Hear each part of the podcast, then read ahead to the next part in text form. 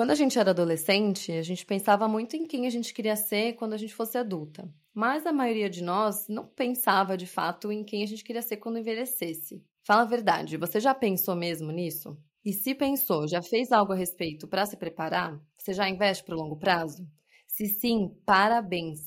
De verdade. Esse assunto é urgente porque não vamos manter o nosso padrão de vida se a gente contar com a sorte ou com uma aposentadoria insuficiente. Se fizermos isso, o fato é que a gente vai ter que diminuir o nosso padrão de vida drasticamente quando começarmos a sair do mercado de trabalho. Afinal, quem você quer ser quando envelhecer?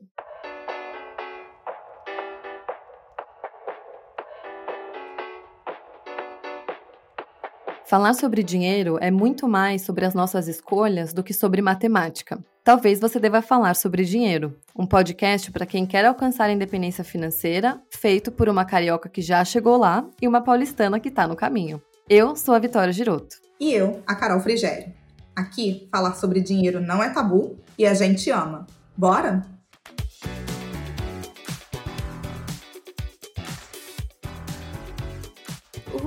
Nosso primeiro episódio oficialmente, porque o primeiro foi só um esquenta para vocês conhecerem a gente e o pod. E a gente já chegou com um assunto, já que é para falar de tabu, vamos falar de tabu. A gente vai falar sobre quem você quer ser quando envelhecer. Acho que se a gente pensa em dinheiro, já muita gente acha que é uma coisa chata, não quer muito pensar nisso, e ainda falando em velhice ou em aposentadoria, nem se fala. Parece algo que é muito distante, né? Que ser independente financeiramente é algo que dá muito trabalho, que a gente ainda tem tempo, que dá para fazer mais para frente, depois eu planejo, está muito distante, mas a gente não acha que a gente tem tanto tempo assim, a gente Obviamente, a gente tem tempo e dá para a gente investir, mas não é para ficar procrastinando e a gente não acha que tem que jogar para depois. Então, por isso, a gente já quer começar é, trazendo o que a gente acha sobre isso e começando a, a colocar essa pulga atrás da orelha de vocês para que vocês se planejem o mais rápido possível e sejam independentes financeiramente. E quando a gente fala de independência financeira, não tem como a gente falar sobre o tema sem trazer um pouco de expectativa de vida. É, pode parecer aqui aqueles papos meio IBGE, meio estatística, mas não é. Tem um dado muito interessante que eu acho que talvez abra um pouco a cabeça das pessoas. Assim, metade das crianças que estão nascendo hoje vão viver mais de 100 anos.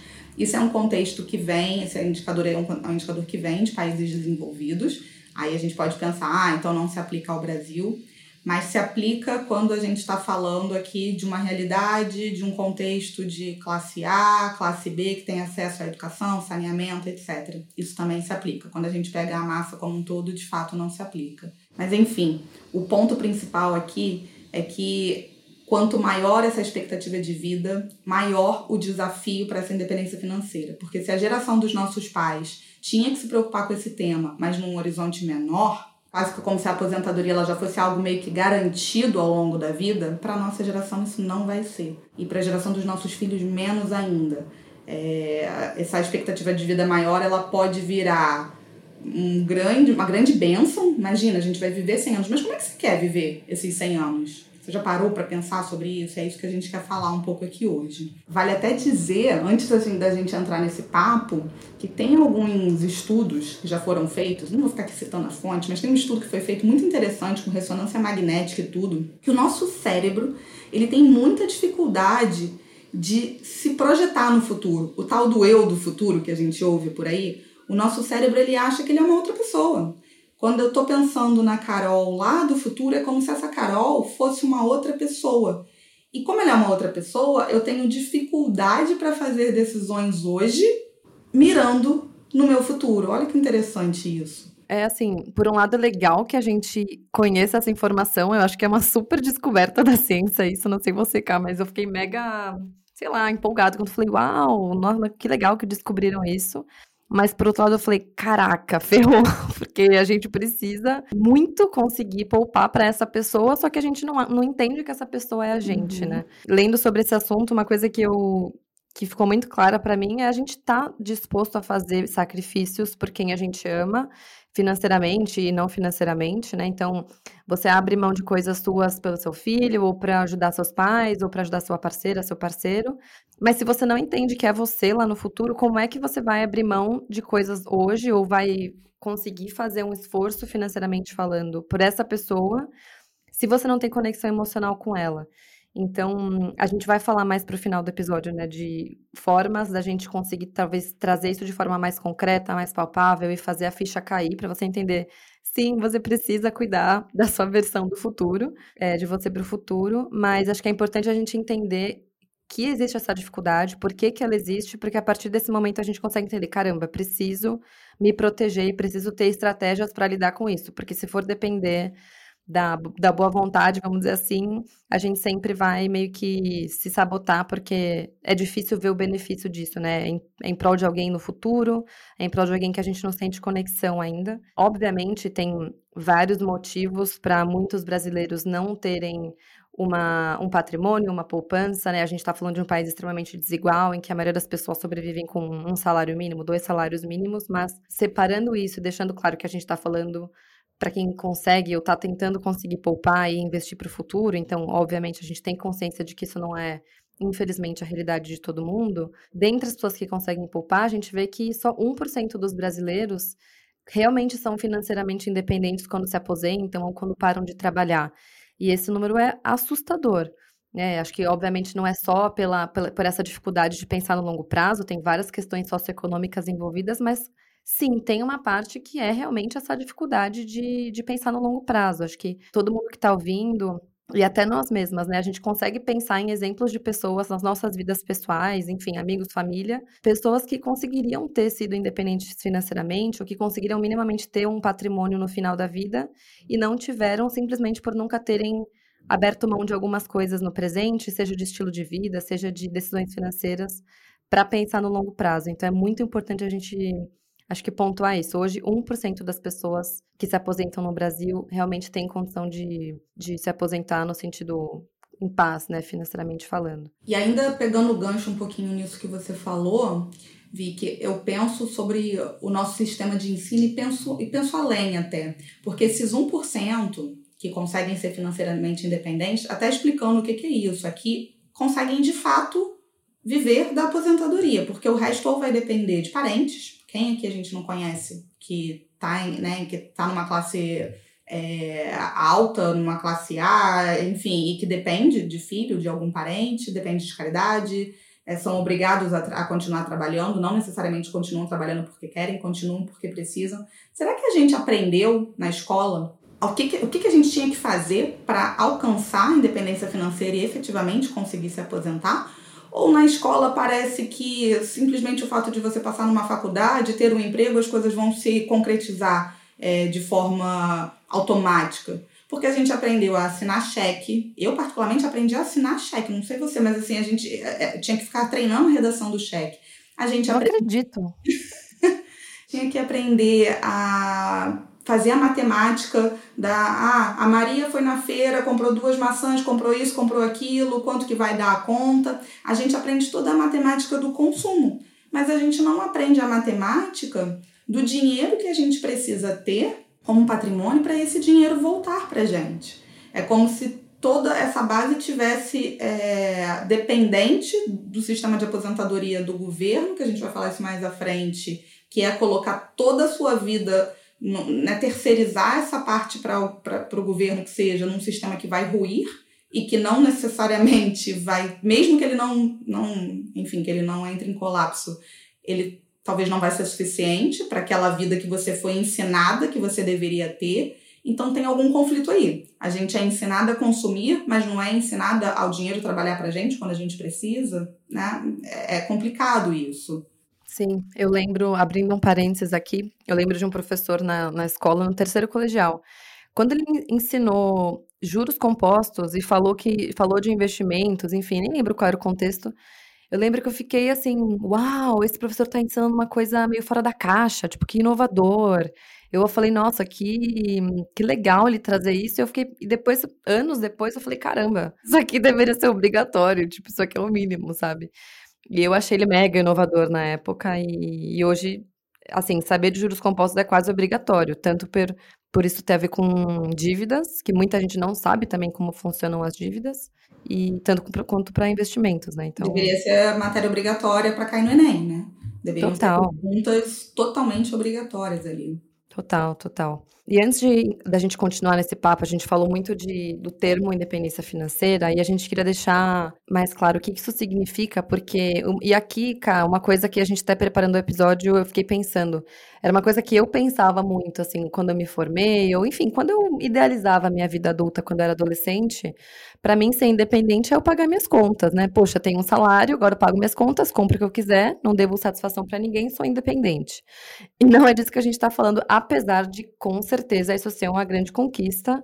E não só uma grande conquista, mas isso é, já é por si só um baita de um desafio para muita gente, para a maioria das pessoas, na verdade, pensando, de novo, no contexto de Brasil que a gente está falando.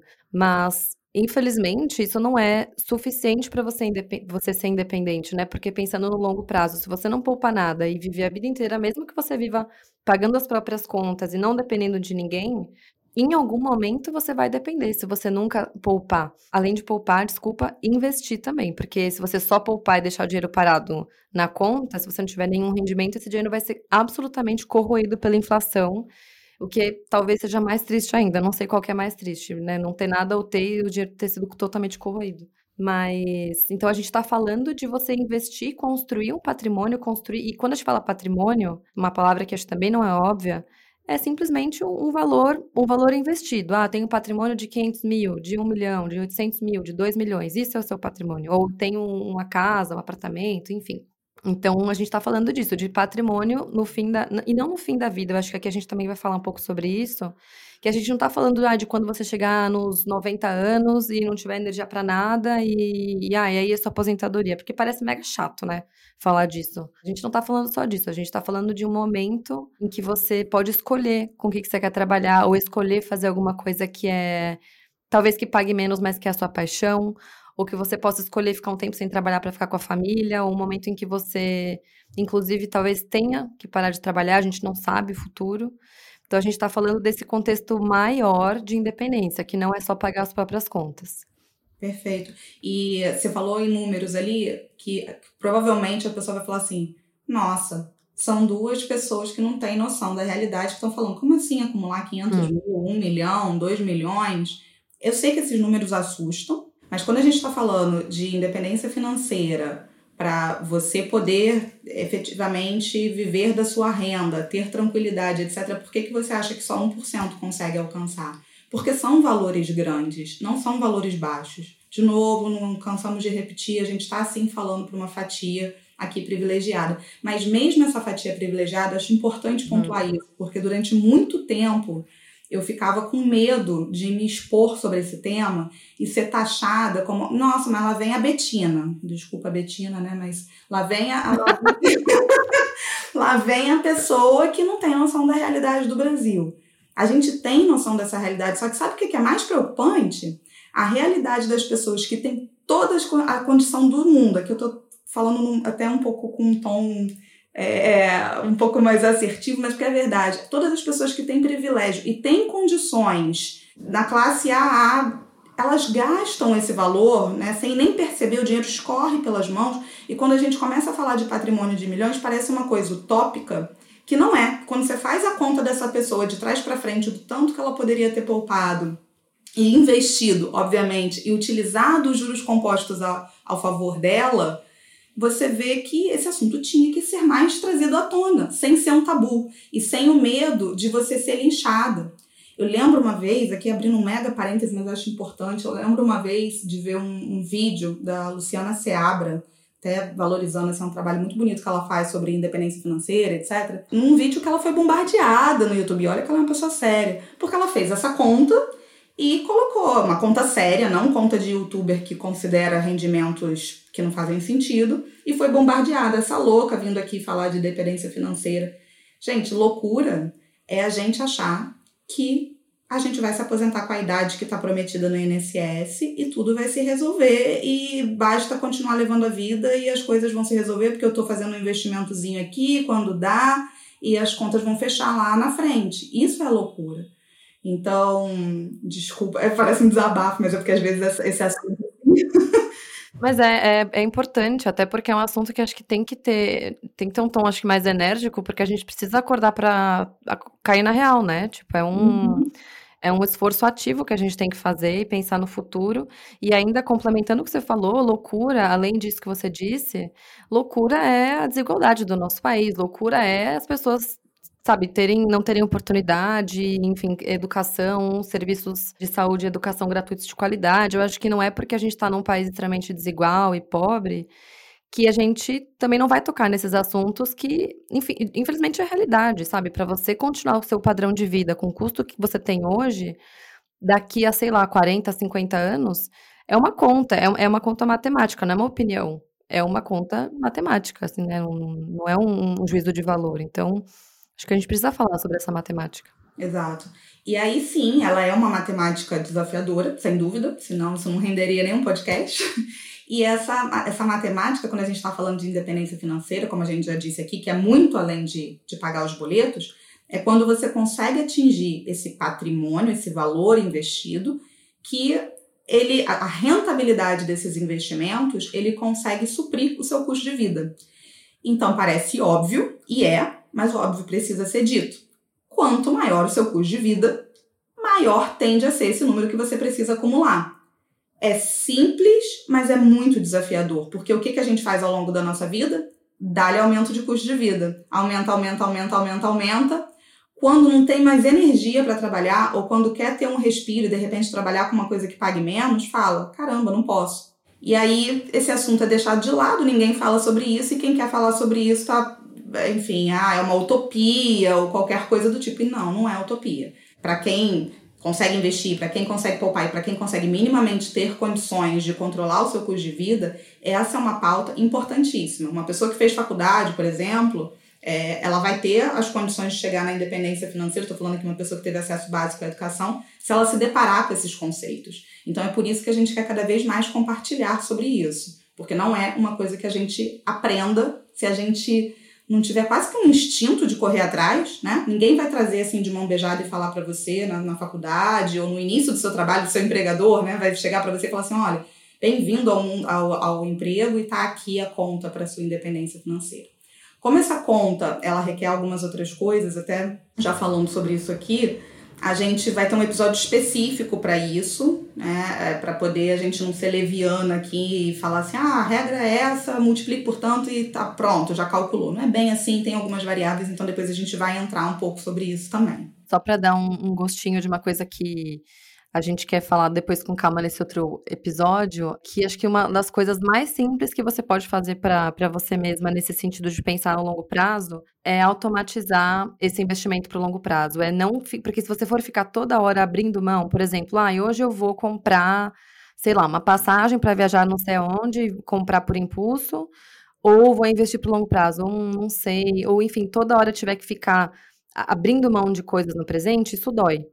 Então, por isso que as previdências são legais, a gente vai ter um episódio sobre isso também, mas por isso que a ideia de como funciona o, o, o, formato de que é um dinheiro que você que sai da sua conta, né? Que você paga como se fosse um boleto ou que já sai da sua conta direto na folha, algo que, que você não tenha que sentir essa dor de poupar esse dinheiro, só ser um dinheiro que você não conta com ele, e isso te aumenta muito a, a probabilidade de conseguir manter isso por muitos anos, né? Porque não é um investimento que você vai fazer por seis meses, é um investimento que você vai fazer por, sei lá, né, 20 anos, 30 anos. Então, tirar esse dinheiro já da sua frente, não contar com ele, automatizar, se possível, é a melhor forma de conseguir, de fato, fazer isso para o longo prazo. Mas aí a gente vai. Nossa, a gente vai falar muito mais sobre isso ainda, de como realmente investir para isso no outro episódio. Mas.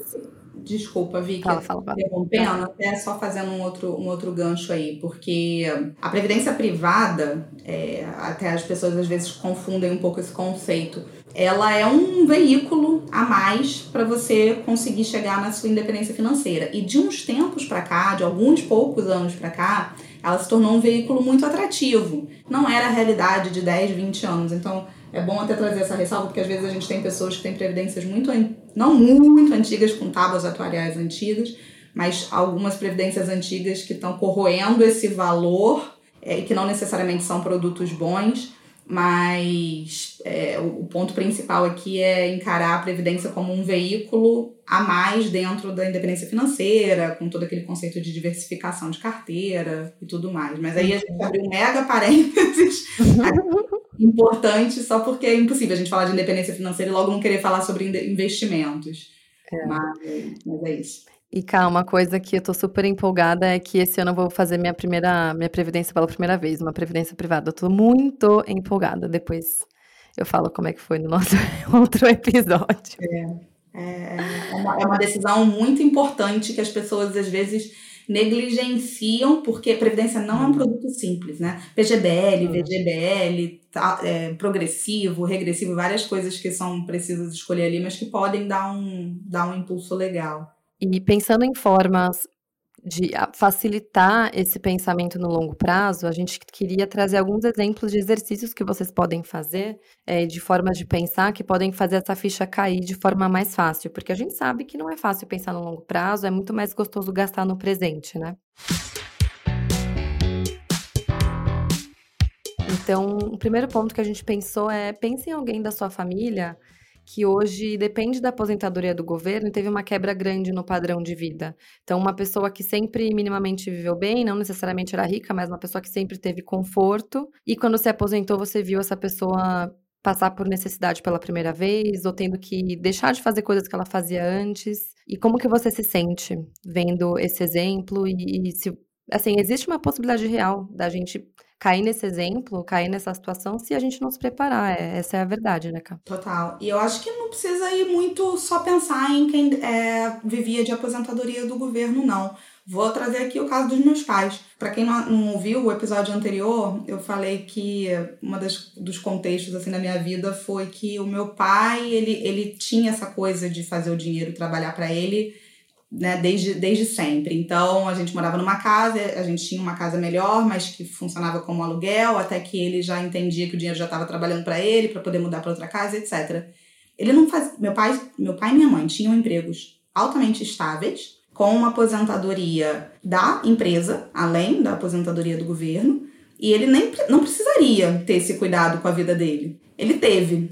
E ele nunca ia imaginar que quando ele estivesse aposentado, a aposentadoria dele e da minha mãe. Estou falando de aposentadoria privada, estou falando além da do governo, que é aquela que ele investiu do, ao longo do tempo que ele estava na empresa, seria cortada por um terço. Um terço, um terço é muita coisa. Quando você já deixou de receber bônus, né, um monte de coisa assim dentro da sua empresa.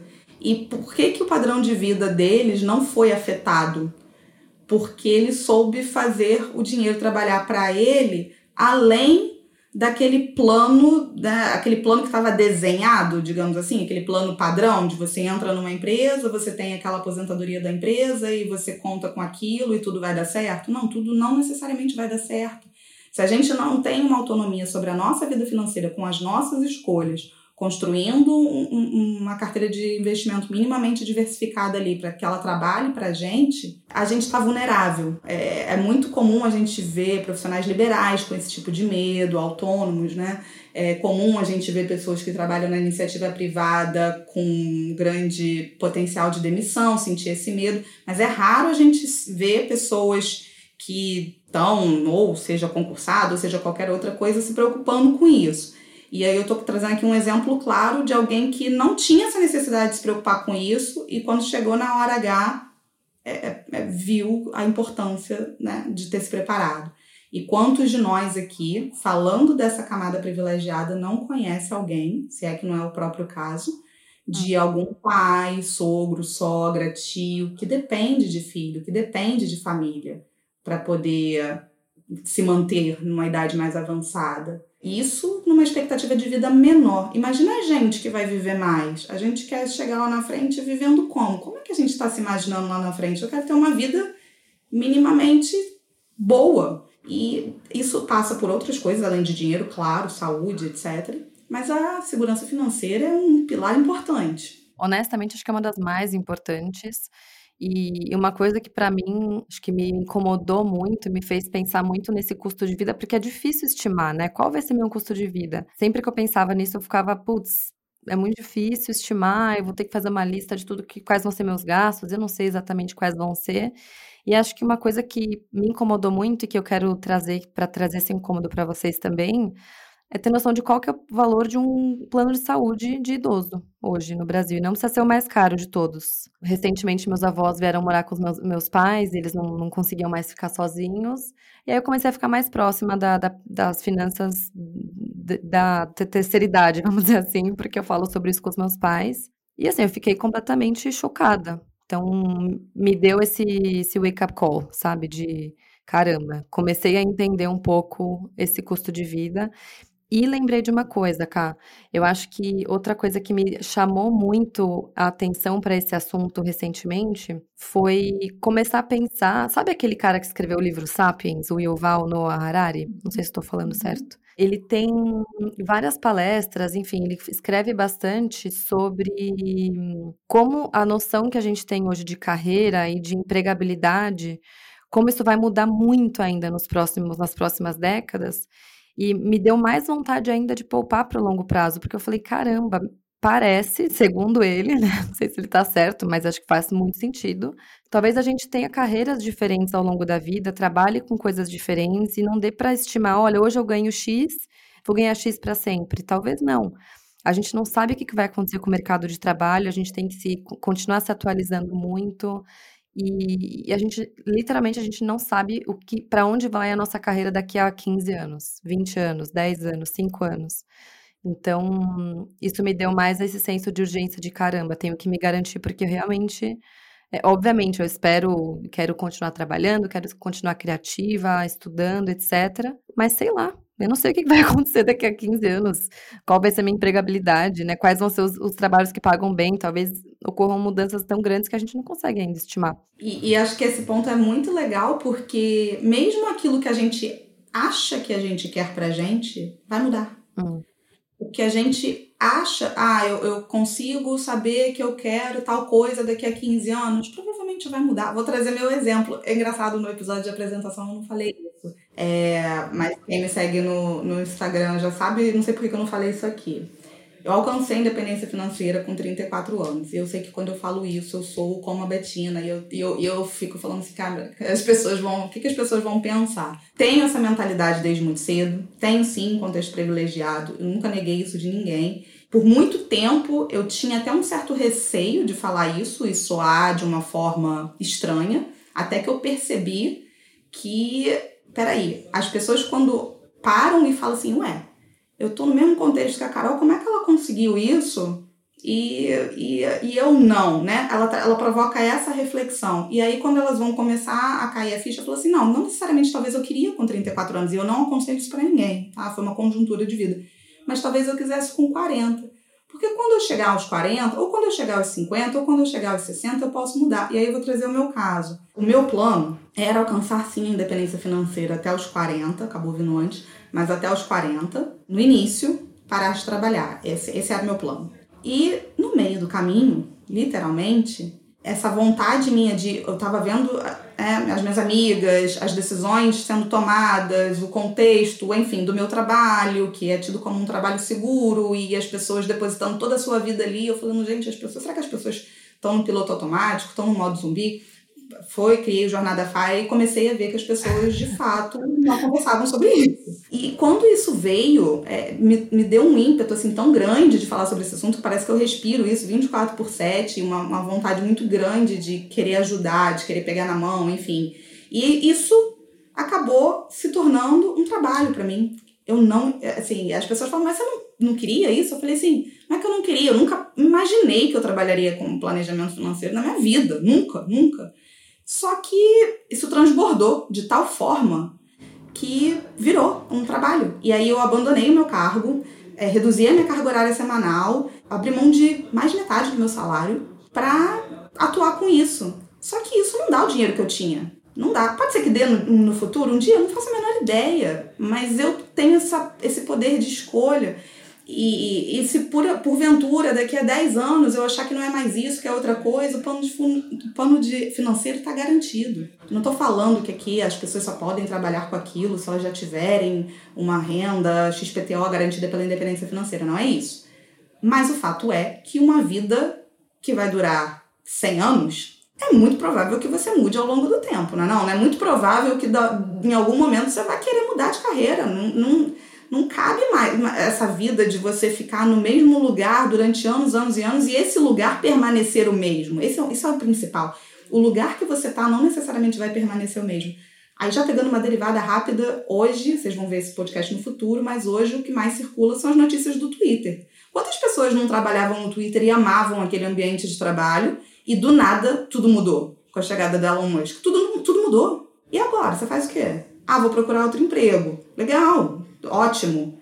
Mas será que você vai procurar outro emprego com a mesma liberdade e autonomia se você tiver uma segurança financeira por detrás ou você vai se submeter na primeira coisa que aparecer pela frente? É muito doido isso, as coisas mudam. Sim. É, acho que isso que você está falando, a gente pode até falar em.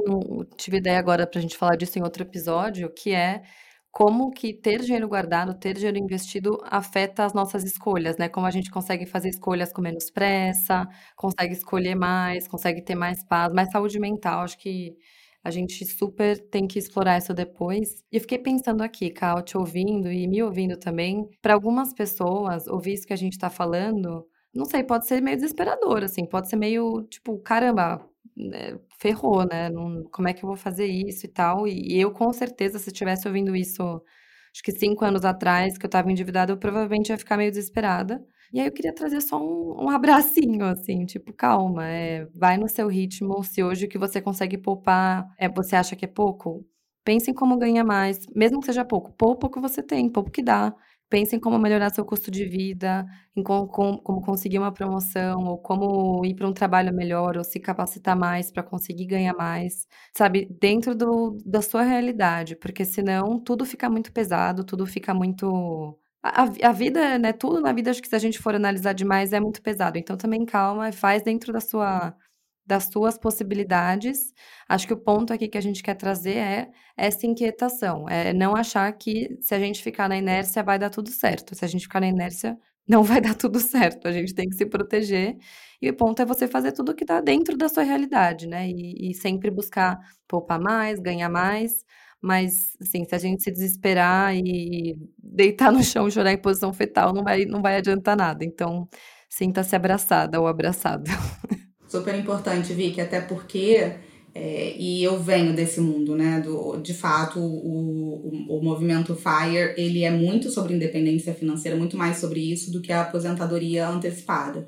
Mas tem que ter muita calma e nos planejamentos financeiros que eu faço, acho que até hoje eu não peguei nenhum que eu falasse assim, não, vem aqui e se aposenta com 45 anos. O ponto não é esse. O ponto é achar o seu ritmo. Esse ritmo tem que caber na sua vida e não o contrário é um ritmo gradual mesmo, desde a constituição da reserva, da e que, e que é um baita desafio. A gente sabe que é, não tô nunca não tem como não dizer assim, ah, faz a, faz a reserva de emergência e já parte para a próxima. Não só a reserva de emergência para muita gente já é um grande desafio. Mas quando você começa e você enxerga o benefício, que é o que a gente quis trazer aqui, que é um benefício que ele vem gradualmente, você fica mais com autonomia. Quando a gente está falando de independência financeira, a gente está falando aqui de autonomia. E cada degrauzinho importa. Não é uma, um caminho do tudo ou nada. Não é um caminho, até para tirar esse ar de desespero, porque de fato ele causa uma ansiedade do tipo: caramba, ferrou, não vou conseguir alcançar, pronto, acabou minha vida. De forma alguma. E não é um caminho do tudo ou nada. Vamos supor que você não esteja naqueles 1% que esteja financeiramente independente se porventura você já conquistou alguma coisa que é algum patrimônio, quando chegar lá na frente, que ele a rentabilidade disso já dê para bancar as suas despesas básicas, por exemplo, isso já te coloca numa, num outro patamar de segurança. É, e com o passar do tempo, esse, esse degrauzinho ele vai cada vez mais, é tijolinho por tijolinho. Não é, um, não é uma corrida assim de 100 metros, até porque a chance da gente se estrupiar nisso se a gente fizer de uma forma muito acelerada, sem saber o que está fazendo, é grande. É o tal do. Ah, essas pessoas não vivem o presente, elas não, não vivem, não, não, não. É da gente cair nessa, nesse trade-off tão, tão real, né? Só se vive uma vez versus é, preciso pensar no amanhã. Como conciliar isso? A gente sabe que não é fácil. Aqui eu acho que, de novo, vou trazer um, um, paralelo que a gente já trouxe no episódio anterior e a gente provavelmente vai continuar trazendo, que é sobre ter uma alimentação saudável ou uma vida saudável. É o tipo de coisa que a gente faz mudanças pequenas e sustentáveis e realistas ao longo do, do tempo e não muda tudo da água para o vinho de uma vez, porque isso não vai ser sustentável. E também que não dá pra gente, por exemplo, eu, eu sou apaixonada por hambúrguer, eu amo, eu poderia comer hambúrguer todos os dias, mas não dá para comer hambúrguer todo dia, é impossível, assim, é, é totalmente insustentável. E sei lá, eu, eu, gosto muito de salada, eu sou vegetariana, eu adoro comer coisas verdes, etc, mas não dá para negar, eu acho que o hambúrguer é mais gostoso do que salada, só que não dá para viver nem só de um nem só de outro. E eu acho que tem uma. Parece meio tosco esse exemplo, mas eu realmente acho que ele é importante porque não significa que a gente vai abrir mão 100% das coisas que trazem prazer pra gente, mas a gente tem que, acho que ser adulto, ser um, um, um exemplo de, de adulto que sabe ser adulto, eu sempre pensei muito nisso, assim, o que que quantas coisas a gente tem que. Acho que se forçar é uma palavra forte, mas que a gente tem que se disciplinar a fazer porque ninguém vai cobrar da gente, eu acho que isso é, é, um desafio da vida adulta, sabe? É você, sabe, dormir no horário, é você conseguir comer direitinho, é você fazer exercício, é você fazer as coisas que quando você era criança, seus pais provavelmente iam te obrigar a fazer. Tem um TED Talk que eu gosto demais, ela chama Mel Robbins. É, ela tem uma frase que eu acho muito boa, que ela fala que o desafio da vida adulta, não tem uma boa tradução disso para o português, mas é parent yourself. Tipo, você tem que parent yourself. Você tem que fazer o papel de seus pais te obrigando a fazer as coisas assim como eles faziam quando você era criança. Então, assim como a gente tem que entender que nem tudo sempre vai ser divertido e gostoso e que não dá pra gente só comer o que a gente quer, ou não dá pra, enfim, não fazer exercício, ou não, enfim, é, não dá para fazer só as coisas prazerosas, porque isso é autodestrutivo, né? A criança que não estuda e só come doce, ninguém quer isso pro seu filho, né? E por que que a gente, como adulto, às vezes sente que a gente vai fazer as coisas prazerosas porque é, é, é chato e é, é difícil fazer as coisas que não são prazerosas, né? Então a gente tem que fazer esse trabalho de parent ourselves e pensar no futuro e aí fazendo isso de uma faz isso de uma forma que realmente funcione. Acho que esse é o ponto. Assim, tanto na alimentação quanto no, no nos investimentos ou poupar para o longo prazo, é pensar o que funciona para você e como facilitar a sua vida o máximo possível, né? Então, se eu sei que eu não posso ficar comendo porcaria, não vou ter porcaria na minha casa, não vou comprar.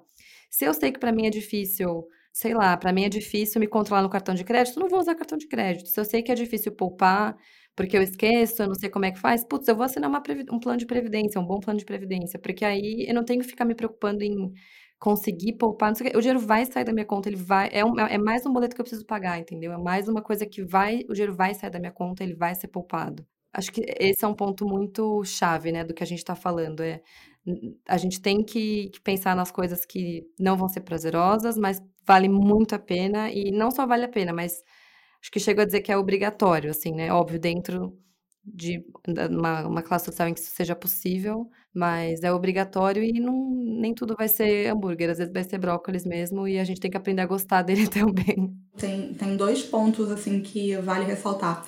Tem o Amori, sei que você gosta dele também como educador financeiro, ele tem é. uma, uma, uma frase que ele, ele é até uma das pessoas que eu falo assim, se ele ouvisse esse podcast dessa, da Carol falando que chegou à independência financeira há 34 anos, ele falou assim, não quero nem ouvir o resto. Espero que um dia ele ouça. Espero um dia que ele ouça, porque eu definitivamente... A gente ganhou na vida. Nossa, eu espero um dia que ele ouça, porque eu tento trazer uma abordagem pé no chão, por mais que essa frase pareça não ser pé no chão, mas ele tem uma, uma, uma pegada que eu acho muito boa. O melhor planejamento financeiro que existe é aquele que se sustenta no longo prazo. Ele pode ser uma nota 6, ele não precisa ser uma nota 10, ele pode ser uma nota 6, mas você faz. Se você tem um planejamento financeiro que é uma nota 10 e ele dura 3 meses, 6 meses, não adianta de nada. O que você falou é fundamental. A gente precisa entender o que funciona pra gente. Cada ser humano, ele é único. Quando a gente tem a consciência da importância, que é o que a gente mais está tentando buscar trazer nesse episódio, quando a gente tem consciência da importância, a gente já deu um passo gigantesco. Porque é, parece óbvio, mas não é. A grande parte ainda não nem se atinou para que isso é importante. Acha que o fato de estar conseguindo pagar ali as contas meio que no zero a zero, que seja, ou poupando quando tá, dá, investindo quando dá, já é o suficiente. Então, ok, quando você se atenta que eu preciso me planejar um pouquinho mais só para pensar no meu futuro, você já deu um passo gigantesco.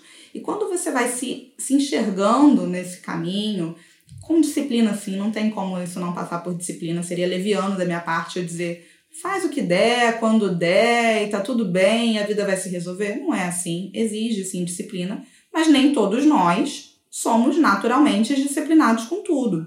Eu gosto de falar de finanças, não significa que as outras pessoas gostem, mas é importante para ambas as partes. Então, essa outra pessoa é igual o que a Vicky falou, também adoro comer porcaria, mas eu entendo que não dá para fazer sempre. Então, como que eu posso tornar esse processo mais gostoso, que ele se sustente no longo prazo e eu não preciso ficar vivendo num regime super restritivo e que daqui a pouco eu vou colocar tudo a perder? Como é que eu posso conviver com isso da melhor forma? Para que no futuro tudo esteja de pé a saúde financeira, a saúde mental, a saúde física. E não só lá no futuro, que eu já consiga ir vendo isso desde agora. E um outro ponto que eu acho que vale falar aqui também, que eu acho que é uma virada de chave muito grande, é tirar essa sensação de culpa, porque a culpa ela paralisa. E quando a gente lida com o nosso dinheiro sem uma consciência, é muito comum a gente ter sentimento de culpa. Igual quando a gente, sei lá, come alguma coisa que depois vai ficar se sentindo culpada. Isso é um sentimento muito ruim, muito pesado. E a virada de chave é que quanto mais a gente fala sobre isso, começa a conversar sobre isso com outras pessoas e se atentar sobre isso, a gente quer que essas escolhas sejam feitas de forma consciente, justamente para tirar a culpa. A gente não tem que ter culpa quando a gente gasta. Se a gente gasta com algo que a gente quer, e tá tudo bem. É, eu posso estar tá tirando alguma coisa assim do meu futuro para viver o presente agora. Se eu tiver consciência disso, tá tudo bem. E essa consciência, ela vem com você olhar para suas finanças. Tem um dado, eu não sei agora de, de qual pesquisa que é, mas que mostra que mais da metade das pessoas sente calafrios e sensação de angústia só de olhar para o extrato. Isso é real, assim, a sensação de angústia só de olhar para o extrato. Você imagina quando a gente está falando de planejamento financeiro, acho que a angústia vai ser ainda maior. Como lidar com isso? É um desafio. Nossa, acho que isso é tema para mais um episódio, né? Porque eu já li sobre isso também e que a sensação era quase, já vi que tipo meio que de dor física até, né? Um negócio assim, cara, eu tenho muito medo de olhar para isso, eu realmente não quero.